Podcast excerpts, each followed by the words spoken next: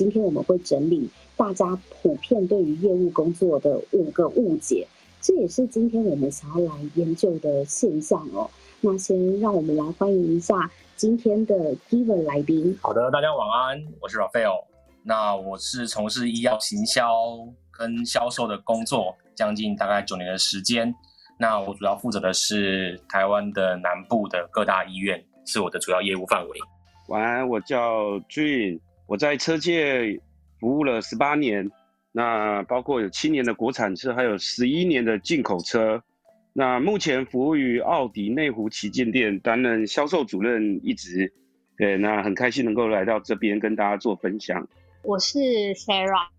那我自己本身在那个日本的电信科技业工作，它是日本最大的那个电信公司。那我目前有十年的资讯服务业的相关经验，从开始的工程师到专案经理到现在的业务经理，负责的客户就是高科技产业跟机械业。这样，谢谢大家。那除此之外呢？另外也有两位的学生来宾，我们来欢迎一下我们的学生代表。那跟大家打声招呼吧。Hello，Willis。大家好，我是 Willis，目前就读气管系大四，然后之后想要找的是 B to B 的业务开发或者是产品经理的工作，很高兴可以在这边提问。那另外一位呢是 Mike。Hello，Mike。Hello，大家好，我是 Mike。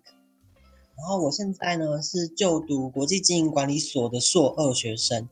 然后之后想要找的是就是广告 A E 或是新创界的库货成成功经理的角色，很高兴跟大家在这边交流或请教。那今天呢，我们会就是邀请到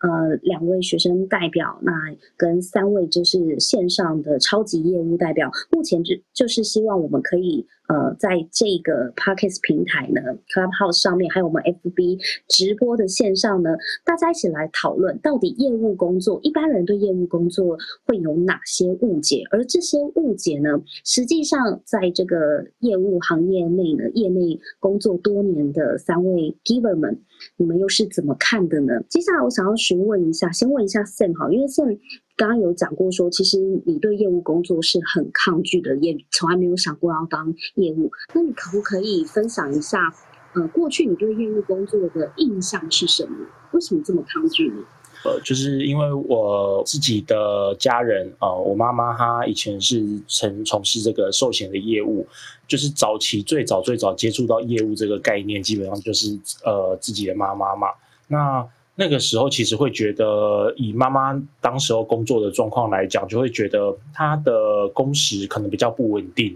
而且她可能得要利用我们一般人休息的时间，比如说是晚上啦，或者是假日，然后去找她的客户。那相对，嗯，我我小时候收到陪伴可能也比较少啊。除此之外，因为业务性的工作，他们的收入一定是时好时坏嘛，不一定每个月都是状况比较好，而且有时候会看到他为了要销售相关的商品。他的身段就是对于，毕竟，呃，一样米养百样人嘛，那什么样的客户可能都会有。那有时候就算是态度不是那么友善的客户，他也要就是身段放比较软的去，呃，达成销售这件事。所以我对于业务这个工作。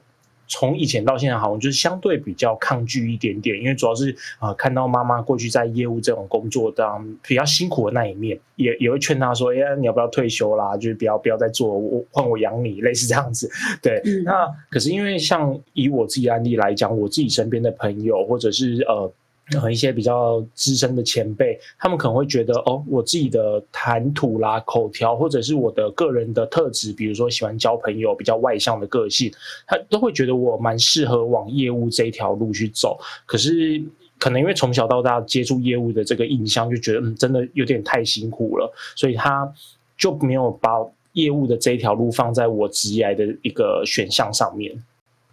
了解，所以你是因为呃之前已经看过身边的人做业务的辛苦的一面，所以这就不会是你的职业规划，这个很正常啊。身边应该有蛮多的朋友也是这么想的。那我反而要来问一下，我们今天的两位都是以后想要当业务的 Willis 跟 Michael，你们对于业务工作的想象是什么？为什么你们会想要做业务呢？坦白说，我觉得第一时间想要业务，会是会觉得是一个不太讨喜的职位。但这是因为传统的印象中，就是保险业务很常利用亲朋好友的关系，然后想办法来开发保单，所以之前下意识会有一种业务就是比较唯利是图的刻板印象。但是因为就是我在学生时期创办了一个就是团队叫自主学习工作坊，是一个学生培训组织。那学生组织嘛，大家都知道就是非常缺乏资源，所以我们常常需要对外洽谈很多的合作。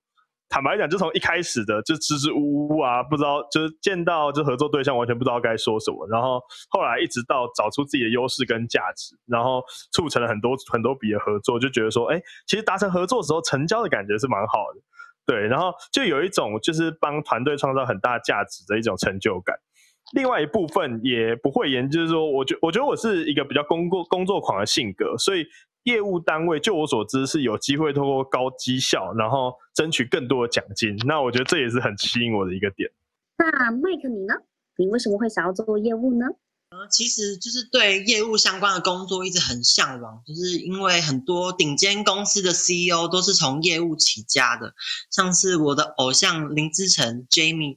他就是创创办 X Word，然后他也是从业务起家的。呃，就是因为还有一些像世界五百大的一些执行长啊，都是从业务起出身的这样，所以觉得业务工作不仅要对市场的供需啊，或是就是。客户的偏好啊，都要了若指掌，更要口若悬河。我觉得这非常具有挑战性，这样子。另外就是说，呃，身旁有很多就是业务的朋友啊，然后他们就是看他们就生活还过得蛮丰沃的，觉得还还蛮好的这样子，就是不像在办公室的工作这样子。那我这边其实也整理了一般大众啊对于业务工作的几个误解。我们今天就是要来聊五个误解嘛，我们也也。看搜集一下大家的那个共感啊，就是台下的听众朋友，如果你你觉得非常有共鸣的，就是对你也这么认为的话呢，也欢迎表态一下，让我们知道哦。就是我们今天要还原到底业务工作的实际状况是不是如我们想象的那样呢？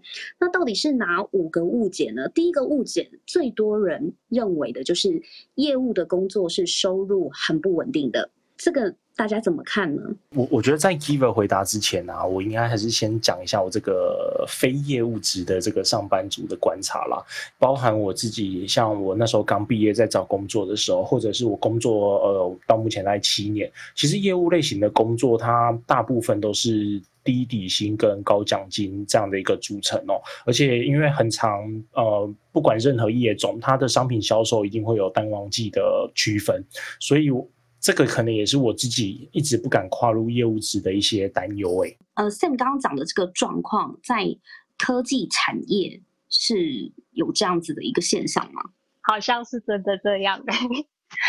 应该是说，其实也不单只是钱不稳定啊，就是像我也有听很多人家讲说啊，业务就是游山玩水啊，然后好像坐在那里就会有钱进来这样。我刚出社会，就是对于钱这件事情有很多的疑虑，因为我是资讯背景的嘛，所以我才想说，那我去做跟资讯相关的业务。但我也因为怕自己说觉得收入不稳定这件事情，所以我就先去做了工程相关的工作，然后再转业务。那之后我在谈薪水的时候，我就跟其他的业务不一样，因为我有更多的技能跟我的技术了嘛。就是我一开始毕业的时候，我只会写程式，所以我去 interview 了叫做资料库工程师。然后我也去考跟资料库相关的 license。那后来我有接手了一些跟 PM 有关的工作，所以我也去考 PMP。那就是一直叠堆叠自己的呃技能，然后还有你的证照。那当你再去谈你的业务薪资的时候，你就可以跟老板说，哎，我的 package 是不是可以跟别人不一样？因为我有 A 技能，我有 B 技能，我有 C 技能。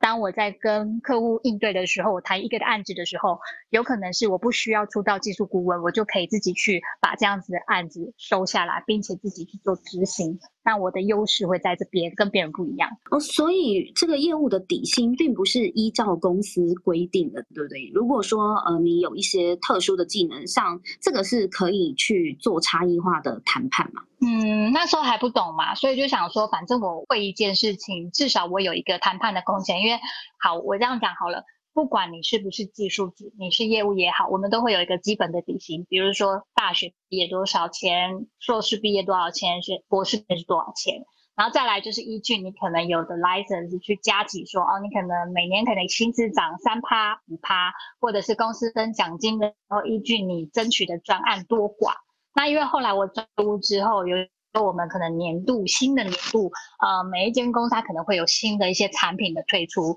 它就会有新的 program。那这个 program 可能是给你业务个人的，不单只是你可以争取公司的一个奖金制度，你也可以依据这个不同的 program 为自己加薪。所以我就会想办法去。跟钱有关的东西，我就想说，哦，那这件事情可以做，加做完之后，是不是我的薪水就可以调高？我都会用这种角度去思考。其实我刚刚听的时候，其实我跟这个 Willis 的情况还蛮像的，因为其实我大学的时候是在社团里面，就是蛮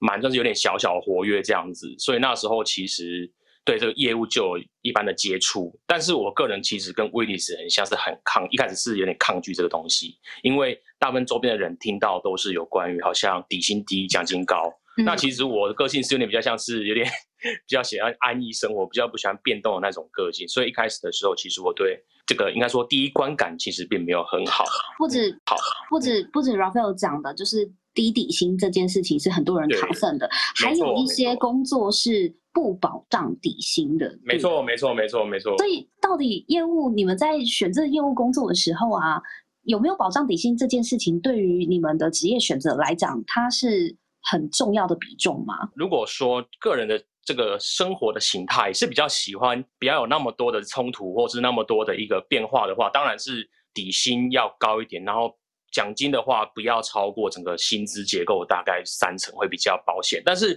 如果刚刚像为了想说，哎，我很希望能够冲高成我的努力，而且我的努力会直接冲这个表现在我的奖金，而且是无上限那种的话，那我真的觉得这是。奖金可以多多益善，就是越高越多多益善啊。但是这种高底薪高奖金的工作，说真的，嗯，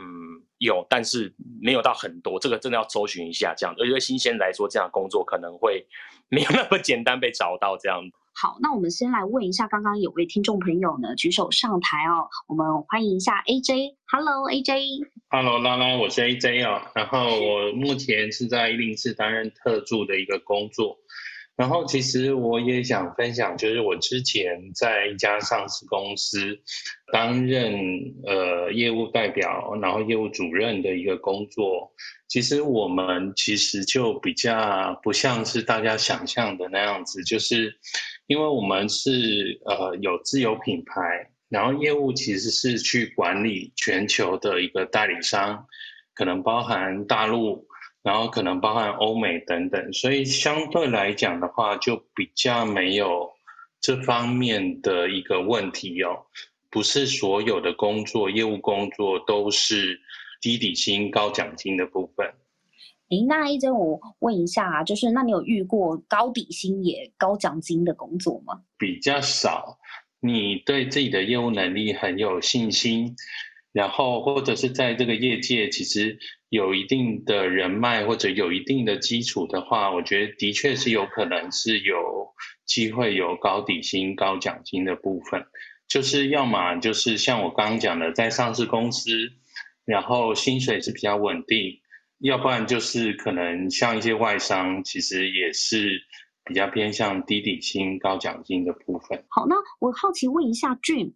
俊是这个奥迪汽车业务嘛，所以在这个汽车业啊，你怎么看？大家对于业务工作觉得说，哎，收入很不稳定这件事情？我们汽车产业啊，它本身的话，它也算是所谓的低底薪、高奖金。呃，当你今天销售出去的车辆越多的话，那相对你可能获得的报酬是会越高的。那尤其是可能刚好遇到这台车，啊它刚好在做一些促销。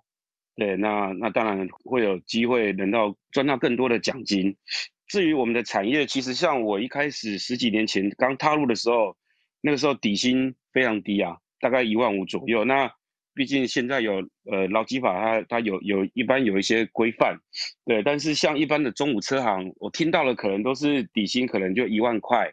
然后就是非常低这样子。那像我们本身新车的业务来讲的话，受的是比较正统的一些训练，等于是底薪的部分，目前大概已经有到呃正常业务大概都两万两万二两万三这样子。那像我自己是目前底薪大概有到三万多块，呃销售的成绩啊，还有就是一般可能像呃对呃回厂客的一些售后服务的端的部分，都对公司很有帮助。所以目前的底薪状态跟着就是水涨船高这样子。那当然，最主要还是要靠销售奖金的部分。这样看起来，大部分的工作，如果说它的这个呃业务难度很高的话，那它可能就是会搭配比较高的奖金，但是底薪可能就没有办法这么高。听起来好像是这样，可是到底有没有例外呢？因为我一直很好奇，说难道就没有？哪一个产业或是哪一种性质的业务工作，它有可能底薪也不差哦，也不低，但是奖金的抽成的这个趴数也是很高的。是，我是老对哦。我们医药有一些有一些特别的药物啊，比如像生物制剂啊，或是一些罕病药或癌症用药等等，这种就是比较属于高底薪跟高奖金，因为它本身门槛就还蛮高的。他对这个业务的要求，本身的专业知识就还蛮要求的，而且他需要算是 VIP 式的去服务我们的顾客。那他们在抽这种所谓的奖金的时候，尤其在这种药物刚上市的时候，很热门的时间，他们那个奖金比例都非常非常的高。所以这个在我们行业的话，如果运气好，遇到一些就是比较热门的药品，常常遇到会那种高奖金，然后又高底薪的这样的一个职缺。不算太罕见，但是也的确像这个刚刚 AJ 讲的，不会有太多，但是其实并不太罕见。所以看起来这个医药业务是一个还蛮不错的。选择哦，它是有机会在这个收入上面相对稳定，因为如果说是低底薪，然后只是靠业绩奖金的话，就会面临我们第一个对业务的误解，就是是不是收入不稳定？因为业绩如果我不是每个月都很稳定的，都有很高的达成率的话，时好时坏的话，最坏的状况。就可能只领底薪了。当然，这个不是做业务的人最期待的最终目标嘛？不会有人希望我每个月只领底薪嘛？那我们先来读一下这个 IG 私讯，有听众在问说：“请问当医药业务的门槛，这个待遇稳定吗？会不会忽高忽低？因为有稍微去了解一下，我想请教原厂跟台厂的差别，你会建议选择哪一个？”哦，这个专业哦，他真的有做功课哦。对 对对对对对，你你再不问你的话，就太可惜了。好的，嗯，基本上在医药界的话，它的门槛在业务这方面的话，一般来说，他们应该是他说的台厂，应该是指应该比较泛指像永信啊、深打制药这种。如果说是这种台湾本土厂的话，嗯，薪资当然比较不会有像研发厂，就是所谓的什么。啊，最近很红的什么辉瑞有没有？好，默克啊，什么葛兰素这种比较撑着社会的差一截。哦，光是底薪的话，可能一进去的门槛可能就差到将近快两倍这样子的情况。但是呢，嗯，医药界来说啊，因为医药的话，它大部分病人不会说是哦吃完了就不再吃了。哦，慢慢性病主要还是大宗。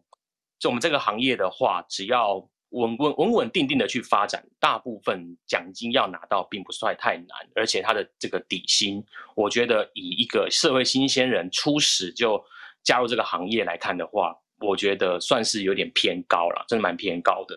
至于要选原厂跟台厂的话，我只能说这个真的蛮运气的。然后那个我是比较运，我是运气比较好，我是一入这个行业就在就在原开发厂这样子，但是也不代表说台厂不好，其实台厂。他有很多培训的机会，而且他有认识很多这种，就是他比较愿意给新人去花时间去了解这个医药界大概长什么样子。那压力相对来说比较不会像原厂那么大，不过相对他的这个薪资可能会稍微少一点点。不过台厂的话也蛮常代理一些原厂药品，所以。我们公司的话，本身也有不少优秀的这个同仁，他是从台厂，然后受过训练，然后了解市场之后，那跳到原厂的这种情况其实也蛮多的。要挑原厂还是台厂的话，我只能说这个真的要看他们人资的需求，不太好一论一概论之啊。医药业务有没有什么条件的限制啊？呃，医药业务的什么条件的限制的话呢，基本上在一般的台厂不太有。比如说，我们公司有一个女孩子，她是这个外文系毕业的。那外文系跟医医药业基本上就是完全，比如说八竿子扯不上关系。但是业务的话，它本身有一个很必要条条件，就是你要敢说话，就是说你不能够去拜访客户的时候连一句话讲不出来，好，然后你要表现出比较积极的这种态度，基本上门槛不会太高。那如果是原厂的话，大部分会。在这个英文方面会多要求一点点，因为我们我们差不多百分之二十到三十的时间跟医生的沟通里面有很多都是用到这个原原文的这种所谓的 paper，所以我们会很常接触到英文。那如果说你没办法很快去了解它里面这个 paper 讲什么，配讲讲什么重点的话，你就很容易很难跟医生会搭得上线。所以大部分原厂的话，可能会在外语能力会先要求一下下。像我自己个人的话，那时候我经营公司的时候，在面试之前，他们是直接给我一篇这个 paper 的这个 summary，叫我先直接写成翻译，讲述他在干大家干什么这样子。我觉得也不一定啊，也不一定。那医药界有一个好处是，他现在很喜欢白纸，哦他很喜欢白纸，越没有经验的他可能反而越喜欢。所以如果这时候你的英文有还不错的话，原厂可能我会比较先推荐。那如果你觉得说，哎，我想要先了解医药界适不适合我的个性或是我的适性的话，那我觉得台厂也是非常好的选择，可以去面看看不一样的世界。那我想，我想请教一下 Rafael，那可不可以请你跟我们分享一下你平常开发的时候的场景是怎么样？就是你日常的工作内容这样。对，你是你是指陌生开发吗？对对对对对，陌生开发时候的状况。陌生开发的话，哦，这个在我们医药界算是蛮常见的。那因为我们医药界比较特殊啦，像我自己个人的话，我是直接会到医院的门诊，我会先当然是先看网络上面这个医生他是什么科的嘛，然后是什么样的一看诊时间，然后我会先拿他的门诊表，然后锁定他大概是什么礼拜几哦，然后是上午诊还是下午诊，然后我会就我就直接到现场去，然后看他今天大概门诊挂几号人。那因为是陌生拍开发嘛，所以我们要我们要跟医生讲比较多，所以我们就不会用那个上诊的时间，我们用下诊的时间，然后等下诊就是他呃门诊结束之后。对，然后我们还是会上网去 Google 一下他长什么样子，不不然他有的医生他都是不穿医师袍，他都穿便服。其实门诊间后面有很多的这个小门呐，有的医院还有很多小门，所以有时候你看这个医生从这边进去，现在但他会从另外一个门出来。所以我们还要去锁定好，我们要是站哪个位置，可以避免不会让这个医生绕高掉。这样你是要去堵人的准备？对对对对 对，因为其实说真的啦，相关科别的医生哦，他不会对你的产品非常陌生，原因是因为我们药物在上市之前，我们会做很多的研发，然后会有很多的这种国际性的大报告或是 paper 会出来。基本上，医生对你的药品的话，他也。他在正式能够用这个药品之前，他对你的药不会是完全完全陌生的，他可能都会从同业或徐阳姐那边听到一些这种讯息。所以你去拜访他的时候，你就跟他说我是哪间业务，那我是什么样的药品。大部分医生也都还蛮有 sense，他自然就会给你说哦，那你要干什么这样之类的。然后我们就继续把话接下去，就说啊，我们这个新药啊，然后给他一些 paper 看啊，然后跟他讲说，那我们可能就是之后有什么医学活动啊，或者是说我们方不方便在他们科里面办一个简单的产品说明会。然后让他们了解一下这个产品的特性，那之后有没有机会让医院可以禁用这个药品来给这个医师使用？这样子。那我也好奇，就是其他的 giver，你们在你们自己的工作上面的陌生开发的情境是什么呢？所有的陌生开发可能是呃 B to B 或者 B to C，其实我觉得大家可以想成它是一个漏斗哦。就是说，一开始最上层的部分的话，有可能是你这边产业的一些潜在客户，你可以透过一些呃网络相关的资讯，可以获得可能这些我们叫做例子哦，就是名单。然后接下来的话，可能就是一层一层约客户去呃拜访或者是开会，然后再下一层的话，可能就是呃我们会去提报价单。然后或者是一些相关合约的一些赚领的部分，然后再来就是进单。基本上我们会去检讨，就是说每一层 funnel、每一层漏斗，它的转换率是不是合适的，然后怎么样去提高转换率。好，所以以 AJ 的经验来讲的话，可能就是有先搜集名单，然后再去做电话的联系，最后才是会面的拜访。那不知道有没有其他像子 C 的啊，或者是在电信产业的陌生开发，是不是也是类似呢？嗯，我是 Sarah。这其实我我们的我们的角色就是我我们现在在咨询业，当然我们的工作开发内容啊，跟那个 Raphael 可能会有一点点雷地方，我们要去包围对方。那我们包围对方，包围很多，他是去堵人，用包围。围。对，我们要去包围，因为我们是对企业一间公司，所以我们必须要知道这间企业它为什么要聘。那我要包，为什么要用包围这个字眼？是因为说我们做科技业，所以我必须要做的一件事情，就只要能够网络查得到的讯息，我就无所不用其极的去查到它。有一些是我们直接打 high level 嘛，那打 high level 的情况，你不可能这么顺利，马上你可能就找到那一个，比如说 CEO、C 叉 O、C O O、C F O 什么 whatever，也不可能这么顺利。但你可能可以去包围他旁边的人，比如说他的左右手，比如说他的家人。是说你知道，哎，他的平常兴趣是打球，呃，他喜欢运动。我曾经就在澳门工作的时候，我有个客户，他不喜欢在台面上谈公事，可是我们又必须每年度都要有跟他有一些合约的进展，加上他自己的决策者，那怎么办？你不可能没有办法有 action，他也不喜欢谈这些 action，因为澳门下班时间比较早，还是五点下班，然后他都会去旁边的一个呃，算是小山吧。呃，山山坡的山，去跑一场呃长跑，那这个长跑可能会花费大概一个小时到一个半小时的时间，把这个山跑完。有一段时间就是为了去读，就是去陪伴他，所以我去特别去练了心肺。这是埋伏 吗？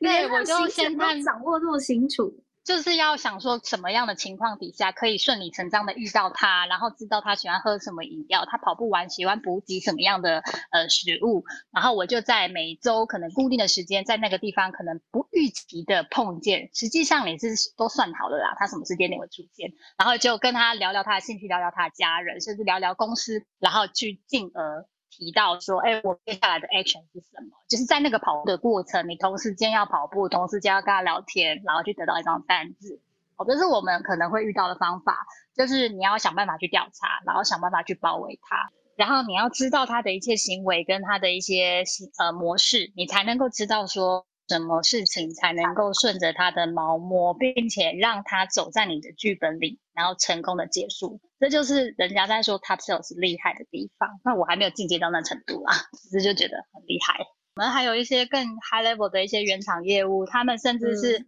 把整个流程，就是客户除了我刚刚只是讲我去配合客户的流程，我们有遇到一些业务，他配客户的流程跟脚本，而且让客户照着他的脚本出场结束。然后成交一张订单，就在短短的一一到两个小时，然后它的金额是很高单价的，可能一年度就几千万的业绩，就这样结束了。哎，我是 Sam，呃，我想问一下 Sarah 跟像 Raphael，因为你们刚刚有分享，包含你们要想办法的去赌医生下班的呃下诊的时间，或者像 Sarah 要去赌那个决策的 Key Man 他跑步不期而遇的时间，可是像你们啊，在用了这一招。你们的敬业的其他业务，想必也是会用这一招。那你们要怎么样做出你们跟人家差异化？因为比如说像 Sarah 可能是哦在小山上面学跑步不期而遇，说不定你的竞争对手是哦更会跑，他直接陪 Keyman 在那边跑。那像遇到这种状况，你们业务跟业务之间会怎么过招啊？蛮好奇的，想请教一下。业务之间要怎么过招？这个问题真的非常非常好。我们业务之间啊。嗯，如果没有直接利益相关的话，就是比如说，哦，我们家这是治疗射物腺肥大的药物，那对方也是治疗射物腺肥大的药物，这样的话，基本上是不太会有直接的冲突。可是，因为我还是要强调，就是我们的医药界其实范围很小，常常会发生，就是说啊，可能今天我们是竞争者，然后我们可能后天变成是同事，这种情况很很常发生。所以一般来说的话，我们不会去直接冲突。我们还是我们还是会互相交换一些情报、聊聊天，甚至有的时候会互相去知道自己的产品的特性，然后去跟彼此去说：哎，那我们家哪些产品可以跟医生说服，都用我们家的？那哪些样的这个情况可以多用你们家的产品？这样子，这是我们会一个算是一种敌对，但是又是一种英雄惜英雄的情况。但是我们说没有竞争也是假的啦。比如说疫情之间嘛，那疫情过后。开始会有一些学术压学术的这个活动会开始启动啦，这个时候就是互相抢着医生去参加自己的学术活动的时候，这个时候就是会说 要怎么样去医说服医生参加我们家的活动，不要去参加别人家的活动，或者是说如果医生同一天参加这个活动的时候，会跟他讲说，那你参加我们家的，不要去参加别一家的。甚至有时候我们也会请医生说，哎，那个你那一天你去参加别人家这个竞争场的活动，你可不可以拍一些他们讲演讲的内容给我们看一下，看他们有没有攻击我们公司产品？那我们可以怎么样去回应等等？你叫医生做你的眼线哦。因为其实医师他们也很聪明，怎么讲呢？因为他们东西毕竟牵扯到健康跟生命的东西，他们不会只听一家之言，他们会喜欢就是自己去思考之后拟出一个答案来。他们不喜，他们很大部分没有，他们他们不太喜欢说哦，你跟他说 A，他就说哦好，那我就买定 A 这样子。他会先思考，难道没有 B 的可能吗？没有 C 的可能吗？那他会开始去自己思考，然后自己拟出一个答案。医生其实是很难说服的的，除非你这个药品是国门斗齐，就是就是你们家有在卖这种类型治疗这种类型的药物，不然的话。他大部分不会只听你们家的，所以有的医生也好关系好的话，他会帮你说，哎，那家有在讲你家坏话，那你有没有什么要解释的？其实他也是很想要知道，对这个药物，他怎么样才最不会出事，或者怎么样才能达到这个最大的这种用药的效益，然后让病人或者是同才之间认同他的这种技术或他用药的艺术这样子。我们的医药界，我们不太明面上的斗争，但是台面下。可能就 就是互相抢人吧，就抢人大战这样子。哎，Hello，大家好。呃，因为我刚刚有听到就是有医药业务上来分享，那我自己也忍不住想要分享我自己的经验。好啊，那你可以先简单跟我们自我介绍一下吗？让大家认识一下你的背景。呃，目前我是一家医材公司，算是小专员的职位，但只是我也需要。牵涉到一些就是业务方面的工作这样子，那我的工作内容比较特殊，我是就是领固定薪的业务，一样就是要要去拜访医师，跟医师测就是教学操作产品这些东西。那我过去是护理师，那也许可以给大家提供一些就是想要进这个产业的人一些建议，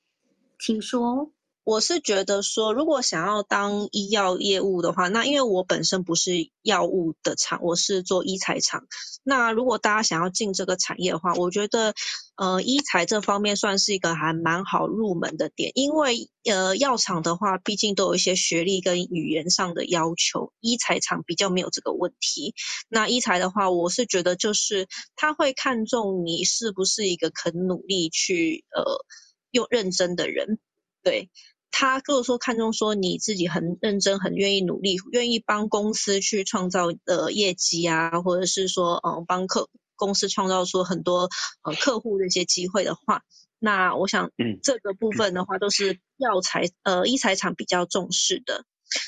我自己本身在跟医生在做这些接触的时候，其实我跟大部分业务不太一样。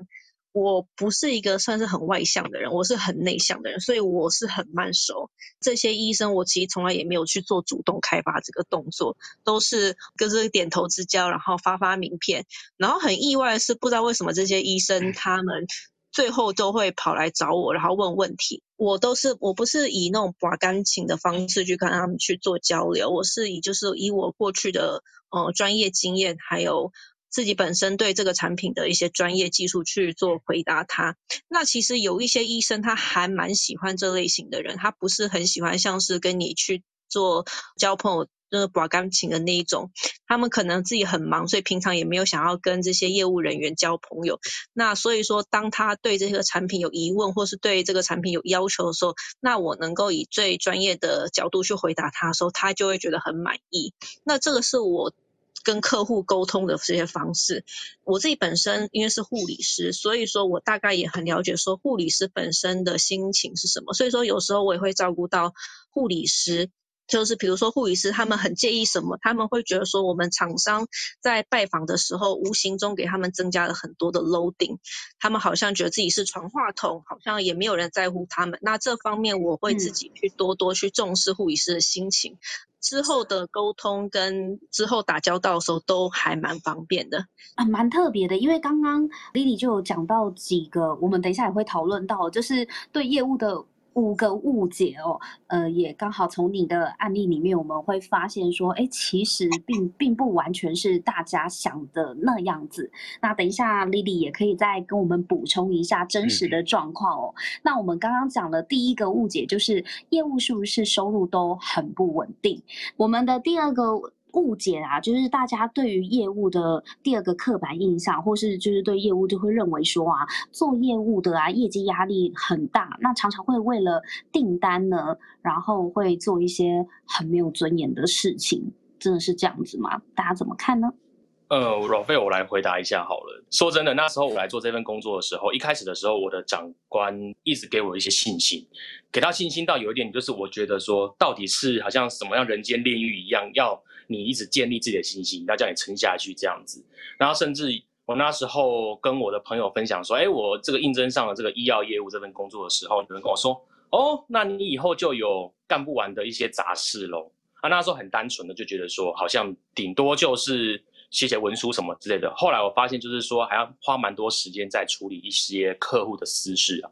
像比如说啊，买饮料啊，送便当啊，或者是有时候帮忙接送家人啊，甚至去帮忙上一些课啊，其实都还蛮常见的哦。所以那时候我一做这个事情的时候，还蛮多人跟我说，这个份工作是跪着做的，很难站起来。因为为了这个压力的关系啊，我那时候一入行的前两周，我是每天早上起床就一定先要先吐一轮。一来是你很很不清楚到底这一份工作它的这个最终目标是什么，然后二来是你真的压力真的很大，因为你永远都不知道什么样的一个意外的状况，所以那时候我真的觉得自己就是像一条狗一样。一开始的时候，但是我还是要鼓励一些年轻人，没有行业不是这样过来的哦，因为人家说有付出你才会有成果，你没有付出就一定不会有成果。我还是要强调，就是取得顾客信赖的关系，然后如果再加上好的品牌的这种产品的话，这才是一个我们要去追求的一个目标。不要把自己当做说啊，我是跪着在赚钱。你要告诉自己说，我今天之所以好像抬不起头，是因为我可能对这个产业还不熟悉，或是对我的产品还不够建立，或是对我的这个顾客还不够熟等等。但是你只要撑下去的话，我觉得慢慢慢慢就会发现，其实追求一个业绩的目标。不是压力，反而是一种乐趣。哎，俊，对啊，这个汽车销售应该压力蛮大的嘛，因为你们每个月都会归零重来嘛。那你怎么看呢？就是真的会为了订单，然后会要做非常多可能会很没有尊严的事情吗？像我们汽车产业啊，因为它是每个月到月底的时候就它等于就结算一次这样子，所以其实像我们这个产业。呃，一般严格来讲，最后一天是最刺激的，因为有时候你可能客户的款项可能有点 delay 的话，就会影响到我们公司的达标奖金。我们严格来讲，呃，你说压力，其实只要是从事业务都会有。那最主要是看自己，可能对于所谓的，哎，你希望这个月是不是想要多赚一点？那多赚一点，你可能月底的时候公司就会稍微试出点利多，那你可可能利用这个时候把。一些没有成交的客户，再去努力把它 close 这样子。对，那当然，因为我自己做业务已经呃十多年了，所以其实很习惯这样子的一个 tempo。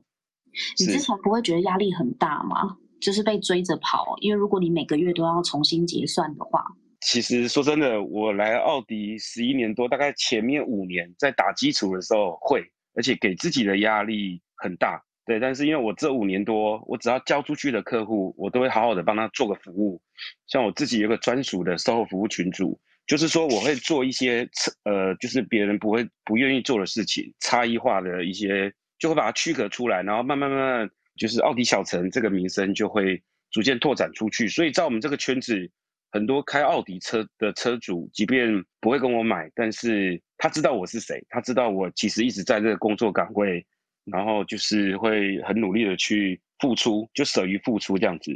到最后应该都是在变成经营自己的口碑跟个人品牌了，对不对？嗯，没错。因为像尤其是进口车，像这种高单价的，而且再来，其实我们奥迪的车又不像双 B 可能这么的热门，所以变成说个人化的特质。像我自己其实会在很多的一些小细节上面去，会非常去注重这样子。那会走一些比较有温度，哦，然后做一些比较属于那种感动服务，尤其是在交车的时候，才是很多客户呃最在意的时候，所以那个时候我们更需要去有所表现。我好想 echo dream 哦，嗯嗯嗯，是。我 刚刚听到 dream 说，他们每一个月汽车行业每一个月的最后一天是最紧张的嘛？你知道，其实我们有时候，因为我们科技业在原厂，我们的最紧张的时间是 year end。有一些外商公司，它可能是七月一号是新年度，所以六月三十是最紧张。之前待过一段时间的外商，哎，现在也是外商啦。但是，呃，我那时候我记得我的最紧张的时间是十二月三十一号。那我们每年背的业绩是，呃，我记得是公司营收的二分之一。也就是说，你如果每年公司赚三十亿，我就是最少要背十五亿。然后呢，我们的金额是我们就是年度结算，嗯，所以呢，我在十二月三十号有可能我的业绩是零。但我十二月三十一号十五亿，哇，那个那个压力真的很大，所以，但是我觉得还有另外一个问题是说，其实背业绩，因为业务它的本能就是背业绩，所以背到最后就有点像俊哥这样，他已经熟门熟路了，他已经不害怕了。但是像我没有直觉了，对，你已经没有直觉。但因为我们的产业比较特别，是说我们并不是说订单出去之后，客户就会可能很近期。我们通常都是客户跟我下订单，年度的订单，然后他可能是十二月三十一号跟我下单，但是我要去帮他买货嘛，所以我买货我交期我可能是抓隔一年的三月一号，但是你三月一号你不可能马上交给客户，你可能还要做一些事情，所以你要交到客户那边去，已经是隔年的六月一号，这时间拖好长哦。没 错，没错。所以我可能订单十二月三十一号进来，我的确公司的订单拿到了可能十五亿的单子好了，但是我真正收款的时间可能是在隔年的八月或者是九月，也就是你要钱收进来之后，它才算是你业务业绩的达成。那你这一年半将近两年时间是零，所以我们这个产业还蛮算就是叠的数字的，它不会说每个月归零，它有好有坏，但是压力就会很大。所以我们常常啊，就是要去求爷爷告奶奶，就是你真的是去那边跪下，你都要拜托客户，可不可以提前把单子签回来？他因为他就是要签嘛，只是是这个月签还是下个月签。那如果你过了这个月，你为什么看到呃新年很多原厂的业务就不见了？就是因为他没有达标啊，因为他到了那个 quarter end 或者 year end，他就是没有拿到数字，所以他就必须离开。所以我们压力在于这里，这也是很 残残酷的，对不对？因为其实业务工作一切就是看业绩呀，就是说，呃，可能中间也许有些同仁真的很努力，对，可是他的业绩就是没做到，所以他就会面临一个被被淘汰的这样子的一个结果。所以我觉得其实这个业绩压力也真的是很很残酷、很现实啦。对，因为毕竟业务单位嘛，他看的就是营收。哦，这个是在各行各业，我相信都是一样的。我们刚好有这个朋友在，就是呃，我们私讯私讯我，请我发问说啊，他好想要知道啊，在业绩压力这么大的一个状况下，陌生开发的时候直接被客户拒绝，怎么办呢？大家都怎么面对这个挫折？哦，我跟你说，我真的觉得不能够有太大的得失心啊。就是怎么可能不大做不到业绩就会走人呢？但是你要知道，业务被拒绝是本能。你当能够收到订单，那是应该。也就是说，你要接受。我在保可能保险业比较常听到哦，因为你可能常就会接到陌生开发电话来，就问你说：“哎，你有没有需要保保险？你有没有需要办信用卡？你最近疫情的严重，你一定有接到车贷、房贷的一些开发，但你一定是接起来过没多久，你就说对不起，我不需要。”所以他们是最快、最直接被拒绝的人。然后像我们这种 to B 的业务，我第一次被拒绝就是总机，第二次你可能到现场想说像药厂业务一样去堵他有没有？你就会在那个守门进大门 lobby 的时候啊，应该说进公司大门的时候，会先被守门员挡下，管理员挡下。好不容易过了管理员那一关，你可能到了柜台，柜台又会把你挡下，而且柜台很厉害，因为他们的竞争很激烈，所以他都会。分辨得出来，这些穿便服的人，哪些是业务，哪些是真的是我们公司的客户，所以他一看就知道，就是很厉害的秘书，他一看就知道这些人不该让他进来，应该把他守在外面。那所以你得失心不能太重，因为这种事情非常常发生。我们去开发。就是两种结果，一种就是被拒绝，一种就是不被拒绝，所以其实也没有特别高的几率是一定会失败的，就是一半嘛，二分之一的几率。对，那刚刚 A C 有要补充吗？这一点就是陌生开发被拒绝怎么办嘞？呃，我觉得其实当业务的话，要呃是就如同刚刚之前 Giver 像呃 Sarah 或者是 Raphael 其实都有提到的，我觉得。因为我们其实接到很多陌生开发的电话，但是我觉得有一点很重要的就是说，必须要去知道，就是说我刚有提到的转换率这件事情，有些人他会不喜欢你的产品，或者是不喜欢你的推销方式，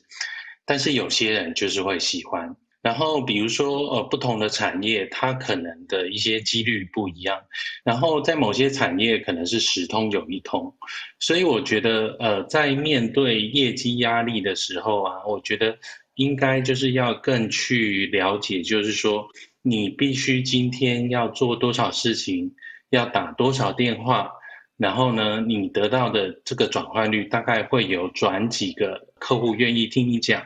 然后愿意让你继续开发下去。所以我觉得说，如果把你每天都安排好行程去开发的话，我觉得相信呃业绩的压力会相对比较小。所以其实听起来就是被拒绝是常态，它一定有。一个比例的转换率，就比如说可能打几通电话总会有一个中吧。那是的，是的，就是勤劳一点啊。如果打十通电话有一个中的话，那我打二十通，理论上应该会有两个中吧，就不会觉得我们期待好像每一通电话都要中，这个真的就跟期待值不符合，当然挫折感就会比较大。对，然后另外有一些小技巧的话，这边也是可以分享，就是。像如果说要扣嗨的话，我有时候会去猜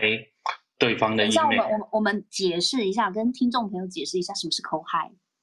就是呃，因为基本上我们有时候要去拜访客户的话，比较高层级的，比如说像是经理或者协理或者副总，因为他有比较多的资源，然后他也比较有呃比较高的决策权，所以我们有时候要去陌生开发或者陌生拜访的时候，我们有时候会去会去拜访，希望可以拜访到高层的人员。然后，呃，我这边的一个小技巧，比如说我会去 Google 它它的英文名字，然后他们公司的 email 的一逻辑大概是怎么样，所以我大概就会去用几个 email，可能它组成的 email 去记这边的一个开发信。然后另外有一部分的话，就是说，当我跟客户有通上电话的话，通常会比较简短的介绍公司的一些介绍。然后另外我会补充一句，就是说，哎，方不方便留下 email，我把一些详细的一些资讯寄给他参考。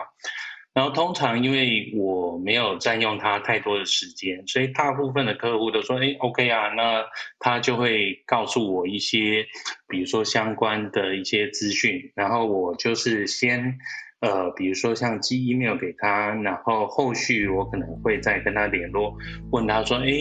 这个 email 内容你看了，你觉得想法是怎么样？有没有机会可以进更进一步？呃，我们来做讨论。大家先别走，我们下一集继续讨论哦。